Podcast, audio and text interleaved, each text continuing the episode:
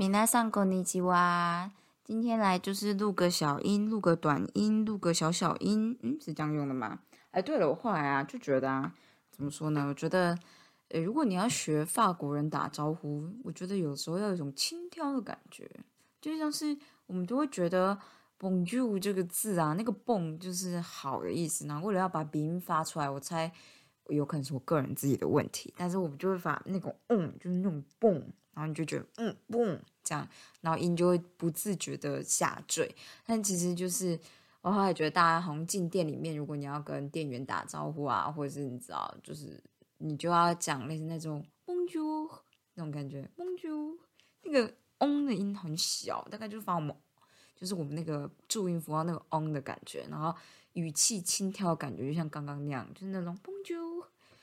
但其实我的。我就觉得我没有办法那么雀跃的，你知道，跟人家打招呼这样。我觉得，所以好像很多人会觉得，很多人什么意思？就是他们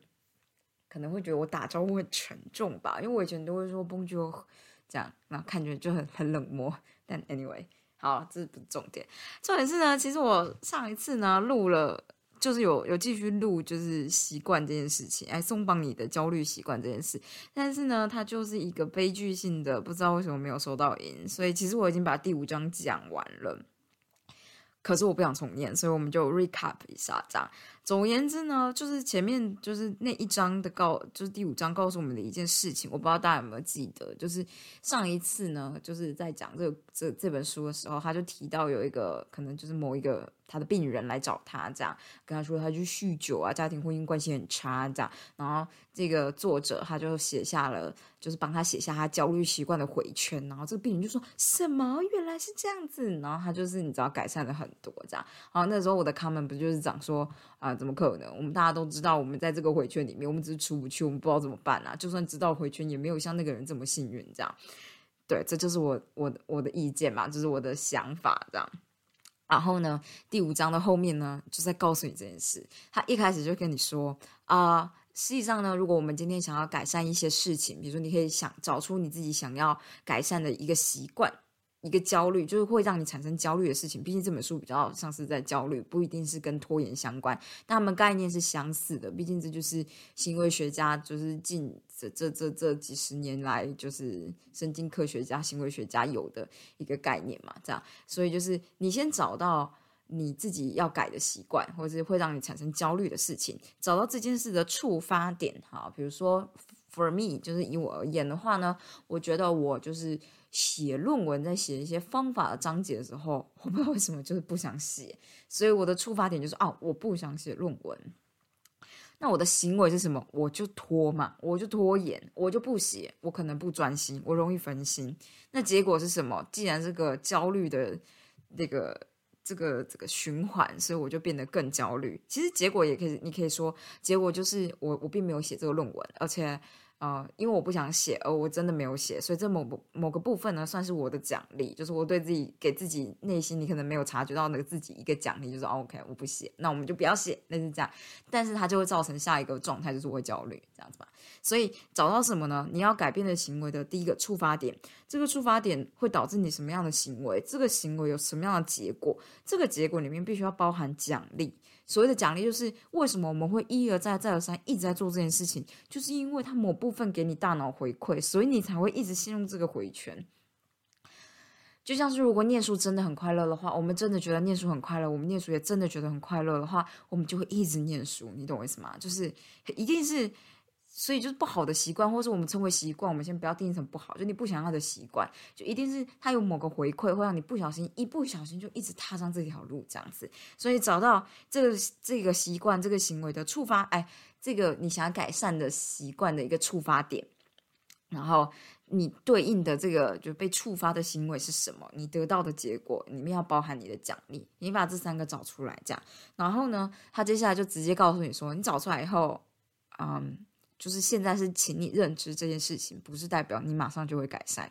他说大部分人就不像刚刚讲的那个男生的例子一样，就是这么幸运呐，你马知道了以后就马上 OK OK，就是我已经知道了，我马上就无师自通改善这个行为。我觉得他就直接说不可能是这个样子，这很像是你今天在路上，你从来没有学过怎么样就是修车好了，然后你车子在路上抛锚。还不是那种什么换备胎啊之类的事情，就是你前面引擎开始打开，有东西坏了这样，然后你打电话给修车厂，修车厂跟你说啊，你这个你是不是有什么什么什么问题呀？然后你就是试试，诶诶，告诉你说，那你可能是发生什么事情了？那就是要怎么修这样，你不可能马上就自己动手修，然后就成功。类似这样的意思，然后他就说，这个就是等于是，比如说你现在知道你车子什么问题，比如说你电瓶没电了，那你不可能自己马上就有办法自己修，或者是更严重问题，你引擎出问题了，然后他跟你说，哦，你这个可能是引擎的 A 区出问题了，这样。你就觉得 OK OK，那我知道是 A 区出问题了，但是你就是没有办法做任何事情啊，因为你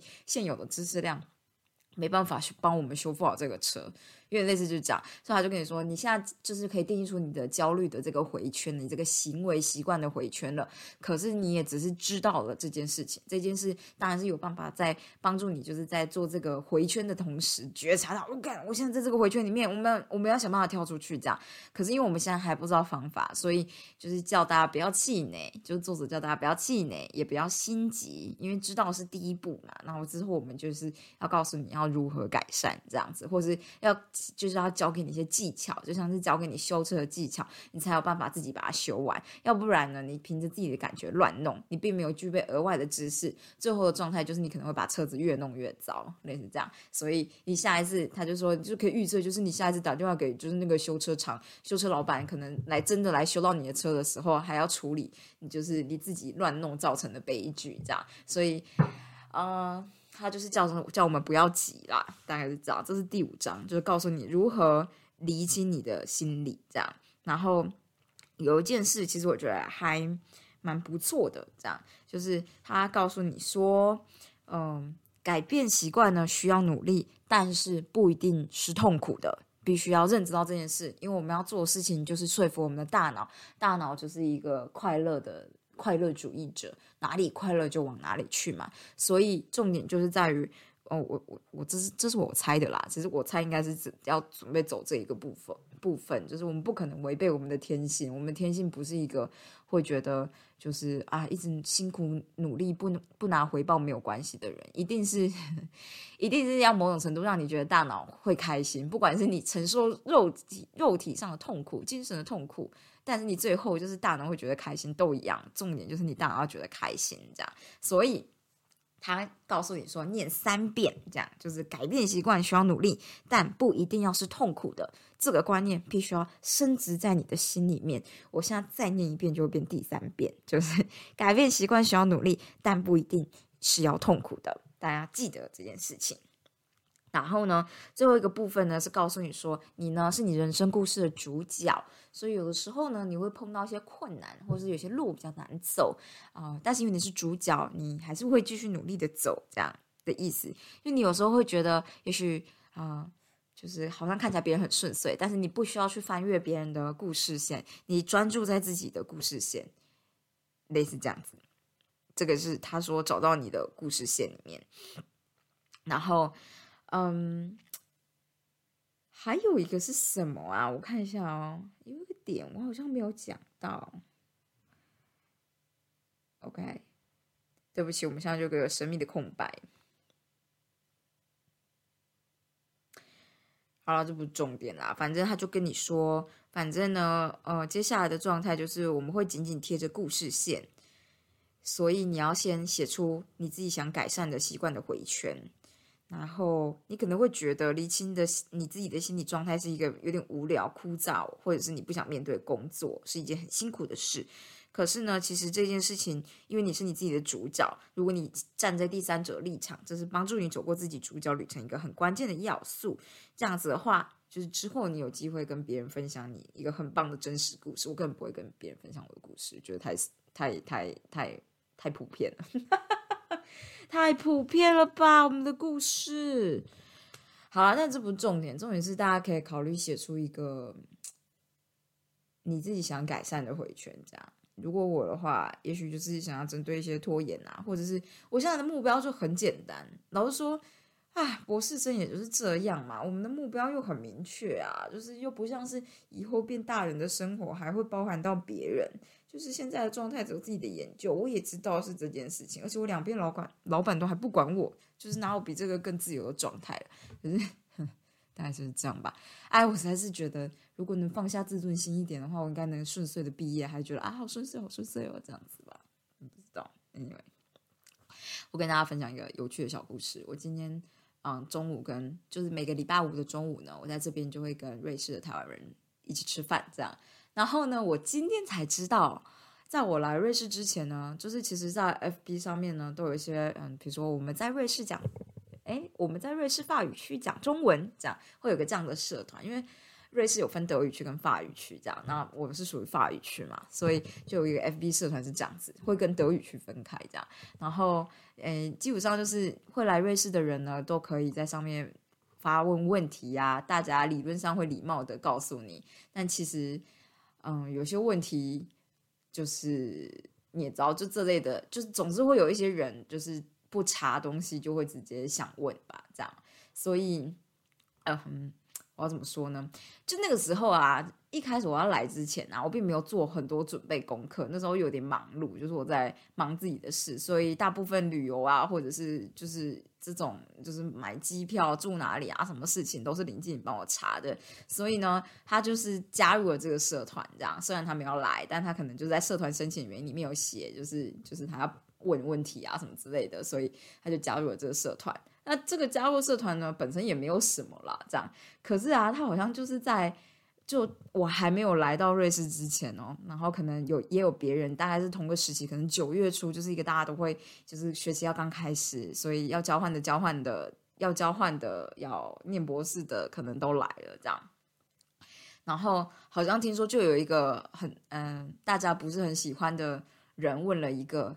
很。很很浅显易懂，应该也不是浅显易懂，就是一个比较白目的问题吧。然后这个问题可能就是你可以直接查，这样你就上网查，应该就可以得到。但他可能就是就是问在这个社团，结果阿婷就在社团的下面，就是那那则 po 文下面留言，就写说你可以在 Google 搜寻栏上面打什么什么这样。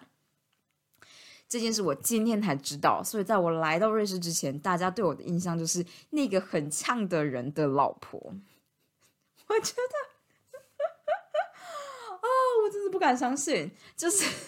我听到的时候真的很惊讶。他说：“哦，就是，而且今天这件事之所以会讲出来，其实是其中一个男生，他女朋友在英国念书，然后现在刚哎还是工作，又忘记，反正就是他就在英国这样，然后他就来这样，然后他就说啊，你就是那个那个很呛的人的老婆。我想说。”谁阿婷吗？想说怎么回事，然后大家才说哦，对呀，而且大家还互相互瞄了一眼，就说对呀，我们对你的第一个想法就是你是那个很呛的人老婆。我想说谁啊？阿婷吗？然后他们就告诉我这个故事，想说阿婷真的是一个有点好笑的人呢，就是而且我真的完全没有在管阿婷的各种社交生活圈呢，就是。他在 FB 要怎么发文，我其实从来都没有特别限制过，我只会限制他说你记得要每天 po 猫咪的文，因为我想看，那是这样。但他想要怎么联络别人，或者跟别人怎么样？说真的，他要是在 FB 上面，就是跟就是那种大奶妹，就是暧昧传讯息，我可能也不会管吧。就是我不知道我会不会知道，我猜我会知道，但我可能不会管。但是就是他在各个。不同的社团里面留言呛别人什么之类的，可能我或多或少知道，其实我大部分不知道啦。所以像这件事，我完全不知道哎，我觉得超夸张。当然就是以后小心另一半的言行。如果你 如果这件事会影响到你的公共信誉的话，这样就是你的名誉有可能因为另外一半是个失控的疯狗而受损的话，哎，我没有说阿婷你是疯狗啦，就只是我只是突然就是意识到，哎呦，这种事情居然。居然会 影响到我，也太好笑了吧！大概就这样。好，那我来跟大家预告一下，就是第六章呢，就是告诉你为什么你之前用的抗焦虑的一些习惯的方法会失败。就是就像是我之前说的嘛，我们念过拖延的书，我们念过原子习惯的书，我们大概知道我们就是现在拖延，但是我们。可能会想用意志力来抵触，就是来控制自己，加油努力，奋发向上。礼拜一每个礼拜一都是好的新开始，但是为什么